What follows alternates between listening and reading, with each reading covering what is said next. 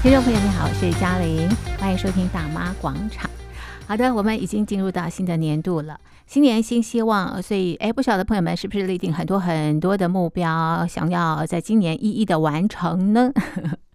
好，每年呢，我自己也会给自己一些方向，但是到了年底盘点的时候呢，不是每个目标我都能够达成。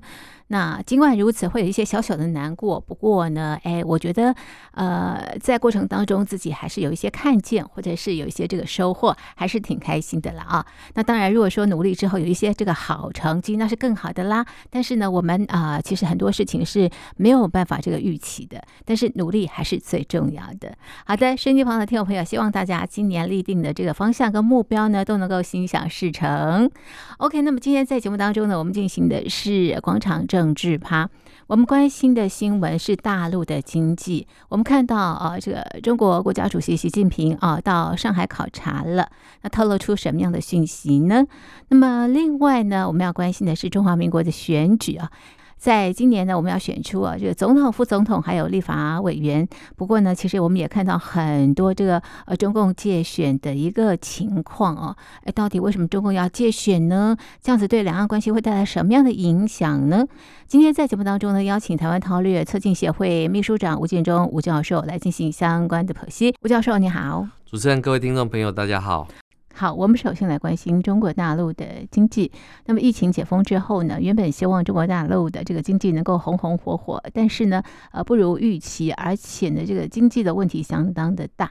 那习大大习近平呢，也要救这个中国大陆的经济，所以他出席了 APEC 会议啊。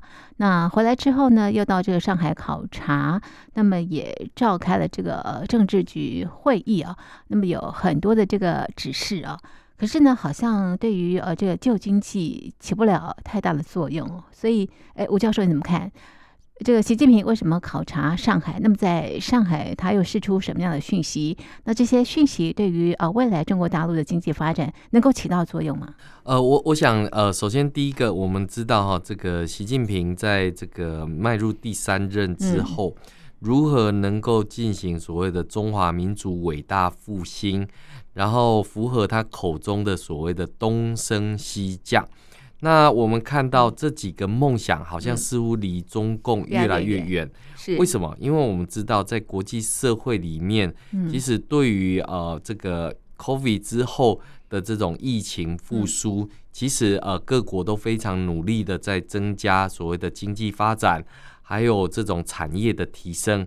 而中共现在呃，在国际社会上面，不管是在南海上面哈，我们看到近期这个中共的海警船跟这个菲律宾的这个呃这个船舰，那互相互射水炮的事件等等，地缘政治上面也越来越加的紧张啊，更不要讲说台海的局势紧张等等。嗯嗯那这些其实外界都认为是中共咎由自取。嗯、那对于自己的本身实力评估言过其实。嗯、但更重要的是，就是说，呃，中共虽然面对的这样的一个内忧外患，仍然要表达一个非常宏大的叙事，也就是习近平应邀。到美国去进行这样的一个参访，习近平应邀到哪里哪里哪里，然后所以我们会看看到，就是说，即便嘴巴不承认，但是现在的中国大陆真的出现了许多的这些问题。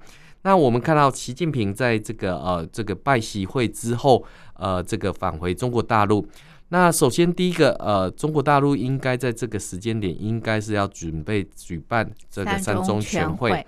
那中央委员会第三次全体会议，一般来讲都是在政治局会议之后，大概呃透过官媒会宣布会在哪一天来进行召开。那为什么三中全会这么重要？就是熟知中共党史人都知道，这个呃中共在三中全会通常会针对。目前的方向，或者是未来要走的这个路径，会提出一个指导性、纲领性的一个呃政见。比如说，像十一届三中全会就提出来关于改革开放的布拉布拉布拉的之类的东西。那我们看到，在这一次拜习会之后，接下来中共在召开政治局会议。那政治局会议之后，照理来讲，他就应该要准备这个召开所谓的中央工作委员会、中央委员会的这样的一个工作。但是我们看到这个呃，在这个新闻报道媒体里面，我们看到的一个新闻是。呃，这个习近平在召开完这个会议之后，就风尘仆仆赶到了上海。那我们知道，中共就是希望透过造神的一个呃举动，来为这个共产党来吹风，来为共产党壮胆。为什么讲说壮胆呢？因为我们看到有部分的媒体哦，把习近平到上海哦比拟成。当年邓小平南巡的这种类比，然后要提出什么政策跟解方呢？嗯、我们看到这个呃，政治局会议指出，中国将持续的积极财政政策，跟稳健的货币政策。嗯、那政治局会议开了这样的一个结论，那当然我们看到习近平就跑到上海去进行考察。那考察了什么？上海期货交易所，对，上海科技创新成果展，没错，闵行区新时代城市建设管理者之家，嗯，新华社在他的报道里面就说啊，这个习近平啊，这个在他的这个考察里面哈，深入调研金融、嗯，科技、民生工作，释放出鲜明的讯号。看起来，这个习近平为上海的定位是上国际金融中心，嗯，国际科技创新中心，中国改革开放的滩头堡，嗯，我听起来十足的高大上。是但是实际上面，我们看到这个中国最外的中外合资投资，嗯，中金公司的分析师就讲，现在的中国经济当下哦，这个对于经济的发展前景是非常的看弱。嗯，嗯，那尤其是我们看到最最近哈，国际信评机构穆迪哈，在十二月五号对于中国主权信用评展下由稳定下调为负面，并警告称，北京将为负债累累的地方政府和国营企业的纾困，以及控制房地产危机的成本，将成为世界第二大经济体的成长前景。带来压力，那我们看到目的调降平等，这个也是一件非常重要的事情。嗯、而在拜习会里面，拜登呃也说出来。中国的经济真的出了问题，这是习近平亲口告诉他的一个情况。那所以我们看到这个呃，我们看到中国大陆很罕见的没有去驳斥这个呃美国总统，居然讲出这么一个有辱这个中华伟大复兴的这样的一个词汇。更重要的是，中国大陆到底发生了什么事？这个才是外界非常。这个呃，就觉得想要了解，想要了解的，为什么？因为中国大陆如果经济一旦崩坏，嗯嗯、这个当然呃，对于中国大陆的民众的财产损失、国家的呃这这个机制的这样毁毁坏，这个也许是外界比较难以这个掌控的一个情况。嗯、所以我们看到一在这一连串的这样的一个呃这个调降的一个平等之后，其实我们可以看到。呃，对于这样的一个嗯、呃、所谓的三中全会，嗯，那他到了上海释放了这些讯号，然后外界当然想问的是，是，那你到底要怎么做嘛？嗯嗯、你就像比如说在中共的这个党的政策之后，嗯、接着就是看两会到底要开什么内容，嗯、要通过什么法案，要对。要经历。要多少的预算嘛？嗯嗯。那我们看到这个也是环环相扣。嗯。政治局会议开完之后，接着照理来讲应该要开三中。是。在这个时间点，在十二月份的时候，照理来讲应该要召开中央经济工作会议。没错。那中央经济工作会议是关系到来年的经济的发展，到底能不能怎么样的一个前景？而中央经济工作会议又会影响到接下来的新。的一届呃，包括这个李强政府在两会里面的工作报告，他的施政重点，到底会是嗯。什么的一个情况？所以你就可以看到，就是说这是一个环环相扣的一个部分。那面对外界敲碗的三中全会迟迟不见这个楼梯楼梯响，但是我们看到。中共却透过这种所谓的大外宣发声，嗯、然后去四处放出什么讯号出来？是是。那过去中共的官员总是说他们有一大堆的这种经济政策，有一大堆的经济解方，但是我们看到的是这一次的解方，居然是要调控所谓的金融政策，嗯、要稳健货币发展。对。那解放到底是什么？是？难道是又要宽松货币吗？嗯，难道又要刺激内需吗？嗯嗯果然没错，嗯我们看到新的这个政治局会议又说，他们要刺激这个内需市场，要提升这种所谓的内部经济。是是。那我们看到中共最喜欢谈所谓的双循环里面，啊。有内跟外，对，第一次讲说他要刺激外循环，现在又说要刺激内循环，那下一次恐怕又要刺激外循环。那这样的一个循环里面，其实它就是走进一个死胡同。为什么讲去说走走进死胡同呢？因为我们知道现在国际社会的一个关键就是，现在各国都在进行供应链的脱钩，而各大企业在中共的国安法、间谍法颁布之后。纷纷迅速的开始把资产转移到，不管是台湾也好，转移到东南亚也好，转移到日本，转移到自己的母国都好，就是要离开中国大陆境内的这些管制作为。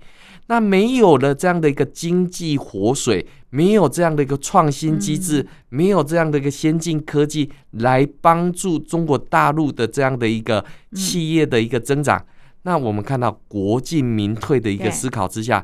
现在，在今年，在二零二三年的时候，中共提出了三次的要提振民营企业的方案，要提振民企啊。他也知道民企是活水啊，所以不在国进民退啊。是，可是虽然呃心里知道国进民退是不对的，但是问题是他的所有的作为还是持续在国进民退当中啊。是他哪些作为是国进民退？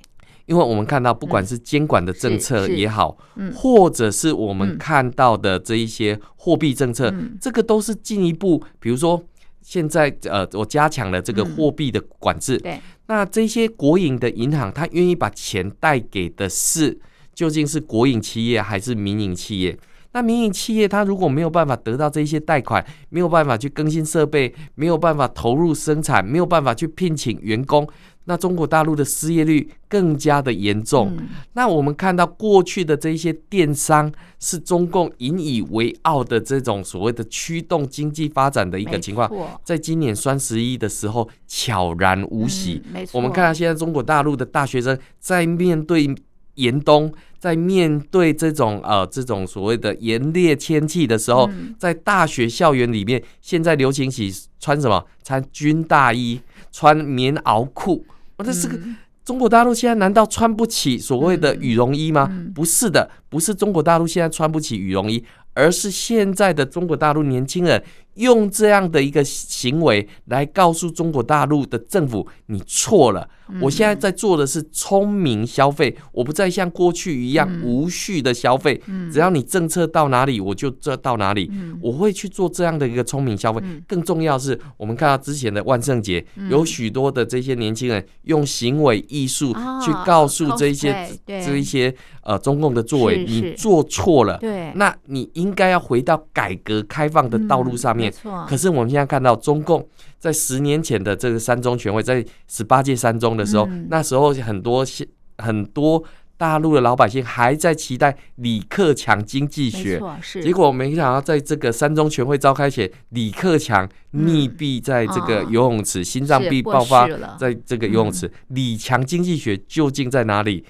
我们看到根本没有任何的这种期待，他都过世了。那我们看到就是说，呃，对于这样的一个呃所谓的呃习近平考察这个上海，上海。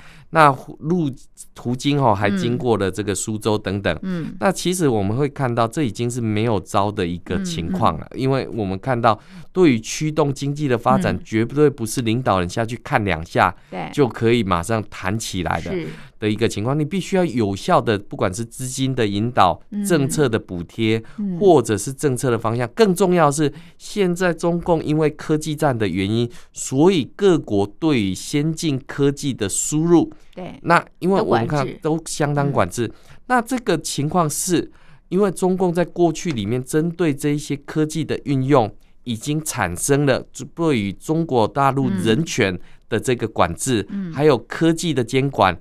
还有对于人权的各种不同的控制，产生了反复的这种呃提升性的一个做法，所以各国现在都非常警惕这样的一个情况。所以针对先进科技，不管是 AI 也好，或者是这一些人类的智慧的应用，其实都有了一些的管制。那更不要讲说外资在港版国安法之后。间谍法之后都已经纷纷离开，离开中国大陆。我们看到国这个外资离开，是这个国民营企业这个呃又起不来。嗯那国营企业现在又是吃财政饭的。那这这个我们看到近期哦，网易有一篇文章说，中国大陆有八千万的这个吃财政饭的哈，这个会拖垮中国大陆的经济。有小粉红马上就在想胡说乱写，这个怎么可能？其实我们看到这个中国大陆的退休金养老制的一个情况，他们那一篇文章是写到，就是说在工作的时候领五千，退休的时候可以领一万，那这个这个岂不是会拖垮整个大的财政吗？所以很多年轻人都讲，千万不能改，千万不要改，我要赶快进入这个体制里面。为什么？因为进入民营企业，进入这些名气是没有前景的。是是。那在这个呃所谓的国营企业还有这样的保障的时候。那你会讲过去里面哈，这个大陆只有一孩的一个制度的时候，很多人都养了一个哑巴的儿子。是，什么叫哑巴的儿子？就房地产。哦，房地产会上升嘛？没错啊，啊，这个哑巴儿子会帮他挣钱。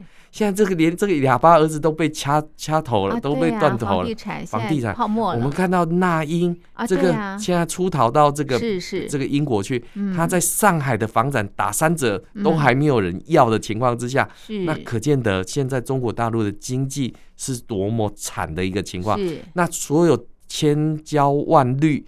全部压力当然压在这个总加速师的习近平身上，所以你可以看到习近平到处走，到处在想方法，但是其他人敢不敢给他任何的点子，给他任何的方向？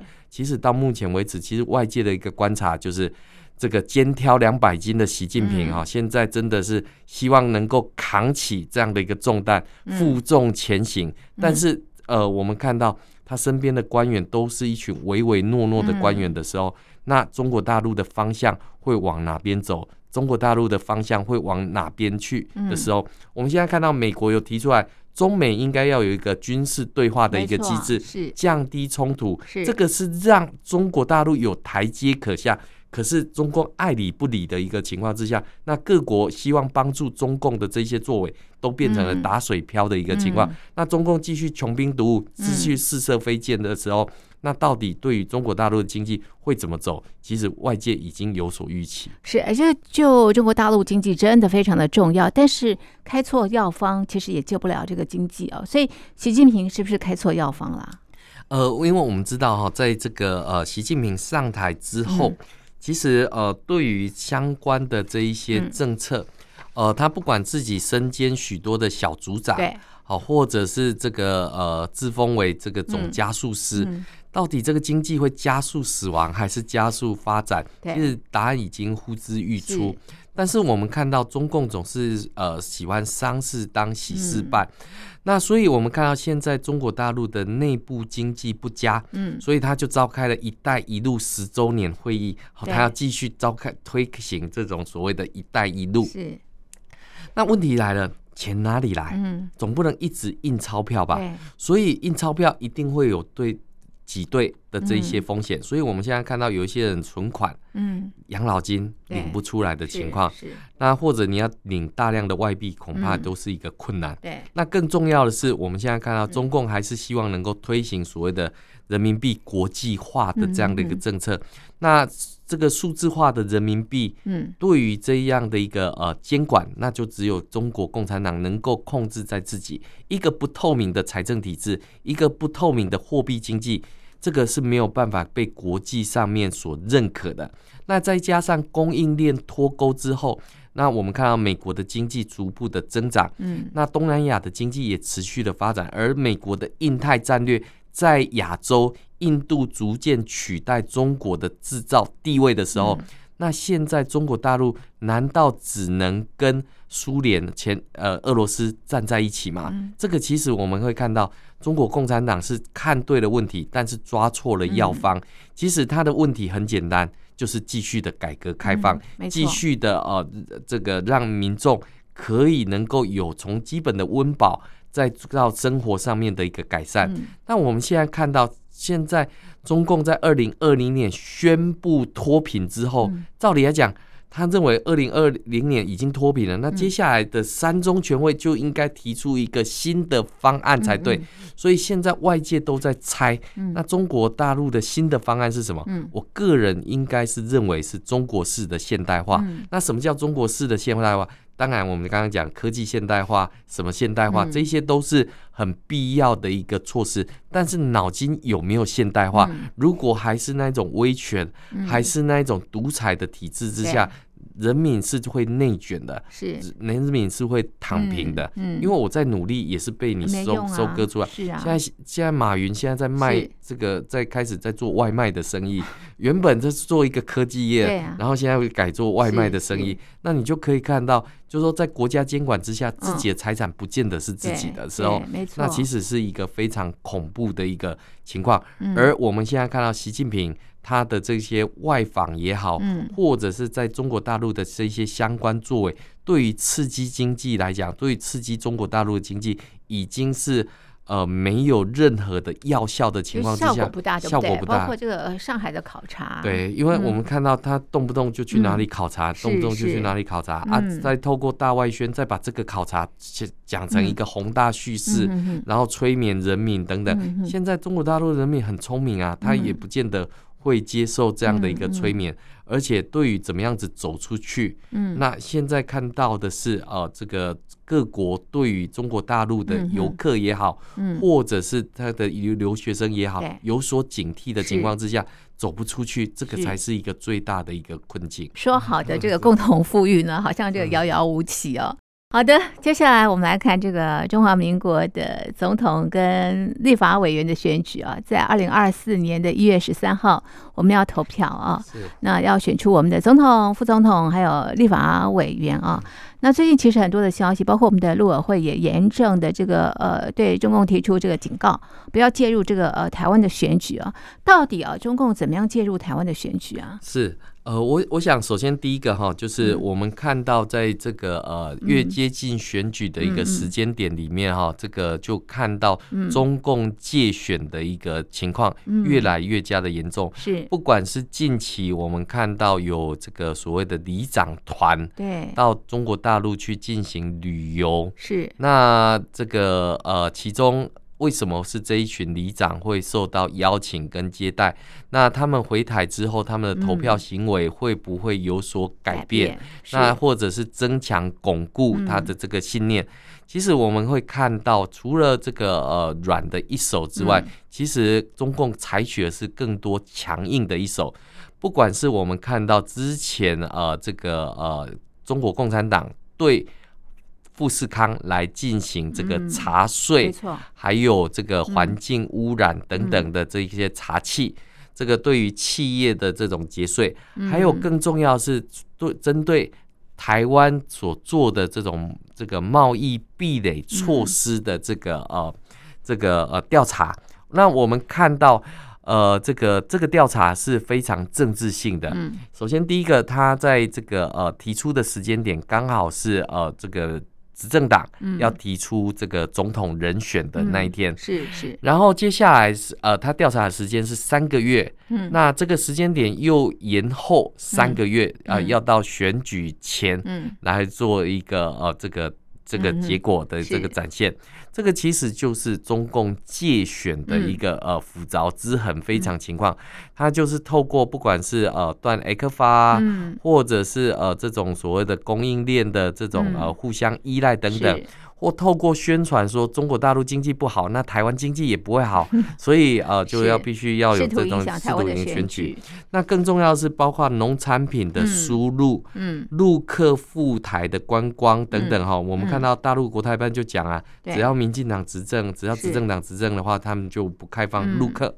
那或甚至于我们看到在既有的陆生的这个渠道，其实中华民国政府已经开放陆生可以来台这个就读政。正式的学制，但是我们看到中共目前也是对于陆生来台采取的是一种紧闭的一个措施。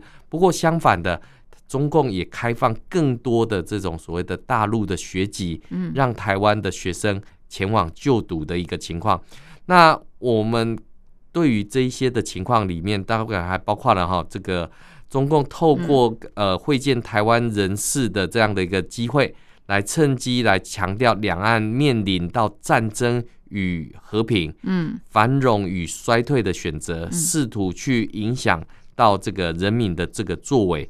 当然，我们可以看到哈，这个呃，对于这样的一个台湾被中共介选的一个情况，在这一次拜习会里面。拜登有特别提出来，要求中共不得对台湾进行介选。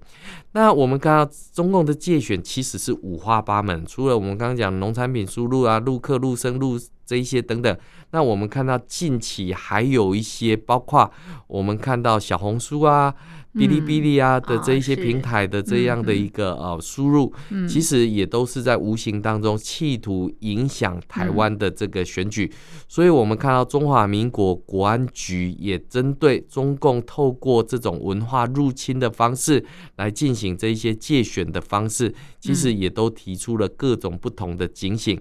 尤其是我们知道呃，中共透过假讯息的。这样的一个呃，在台湾操作认知作战的一个情况，其实也是非常的严重。嗯，那更重要的是啊，呃，对于相关的这样的一个呃，对于呃台湾选举的影响，因为目前台湾针对呃所谓的国安无法，其实只有的呃针对影响选举的一个部分。如果没有影响选举的话，就不会呃有受罚的一个部分。嗯，所以中共总是踩着中台湾的红线，是。来后来进行这些借选的一个措施，是。让中华民国政府防不胜防。不过我们看到在呃越接近选举的时刻，我们看到中华民国不管是外交部、国防部、陆委会、国安局、调查局、军情局，全部都动起来。除了抓贿选之外，也针对一些不寻常的境外势力的这一些认知战的操控，嗯，也对于民众来开始进行一些呃这个提醒跟呃这个呃说明的一个部分，嗯，呃，那我们当然知道澄清总是比造谣来的。慢，而且缓不济急。而中共现在透过各种不同的造谣，嗯，跟这种认知作战的一个部分，嗯，来进行影响台湾的这个部分，这个其实当然是中共的心理战之一啦。那当然，过去台湾也面对的中共的界选，其实已经非常长远的一个时间。这个呃，台湾民众也逐步的这种所谓的嗯。心理素质也越来越提升。那除了这一些细节的部分之外，那近期中共也呃加强了对台的这种所谓的军事巡弋的常态化。那透过军机扰台或者是军舰，然后来进行这样的一个呃侵扰。其实我们都看到，这不会影响台湾选举的这个方向，反而会激起台湾民众对于。呃，这个呃，中共入侵台湾的这种戒心，嗯，尤其是我们看到在近期呃，这个香港的这一些事件之后，嗯，其实看看香港，再看看今日的台湾，嗯，中共高举的所谓“一国两制”台湾方案，呃。对台的这个吸引吸纳程度其实是无效的，所以现在转而用一种复合式的威胁方式，也就是中共所称的组合拳的一个方式来进行对台的一个介选。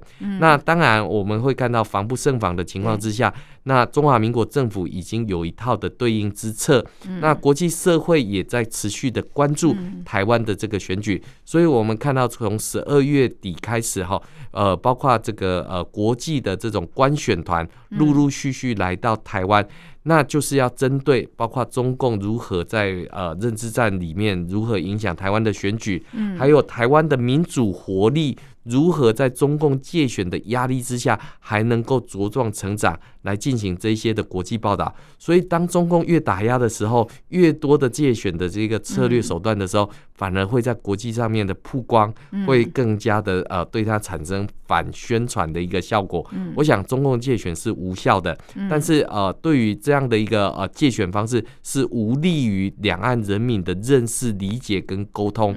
所以呃，我们当然也是呼吁中共。要禁止这样的一个呃借选的一个方式，但是呃，我们看到误敌误敌是敌之不来，但是我们也要有所防备才对。好，所以当然，就对于中共的借选啊，其实既让人又摇头又无奈的事情。是连这个拜登跟习近平碰面的时候。